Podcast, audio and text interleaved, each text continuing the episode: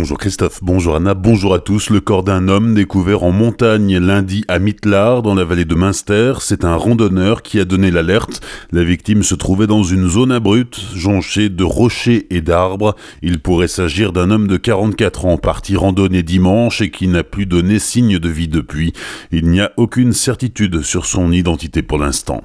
Une cérémonie à la mémoire de Sophie Le dimanche à Strasbourg. La communauté vietnamienne se réunira à la pagode Foyenne pour entourer la famille de Sophie.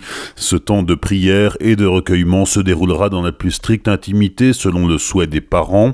La famille doit prendre la parole en public face aux médias samedi à Strasbourg. Hier, Michel Sordi, le maire de Cernay, où vit la famille Le Tan, s'est dit choqué par les détails révélés par la procureure de Strasbourg, Yolande Renzi, appelant au plus grand respect face à la douleur de la famille. La Cour d'appel de Colmar confirme la peine prononcée en septembre contre l'avocat strasbourgeois reconnu coupable de violence conjugale. Le 12 septembre dernier, il avait été condamné à 4 mois de prison avec sursis et avait fait appel. Le parquet de Strasbourg, estimant la peine trop légère, avait également fait appel. La Cour d'appel a confirmé la peine prononcée en première instance, 4 mois avec sursis et 1000 euros de dommages et intérêts. Trois mois de prison avec sursis pour l'ex-gérante d'un café de Sainte-Marie-aux-Mines. Elle utilisait gratuitement les jeux de hasard, permettant à un client devenu son amant de parier au PMU sans rien débourser. Après une ardoise de 3600 euros d'impayé, la Française des Jeux a porté plainte. Le couple a été condamné à trois mois de prison avec sursis et au remboursement intégral de leurs dettes.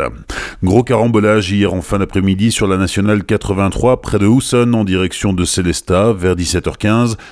Trois voitures sont entrées en collision entre l'échangeur de Housson et celui d'Ostheim Est. L'accident n'a pas fait de victimes, mais les deux voies de circulation étaient hors d'usage. Le trafic a dû se rabattre sur la bande d'arrêt d'urgence, ce qui a généré plus de 6 km de bouchons, bouchons qui se sont résorbés dans la soirée.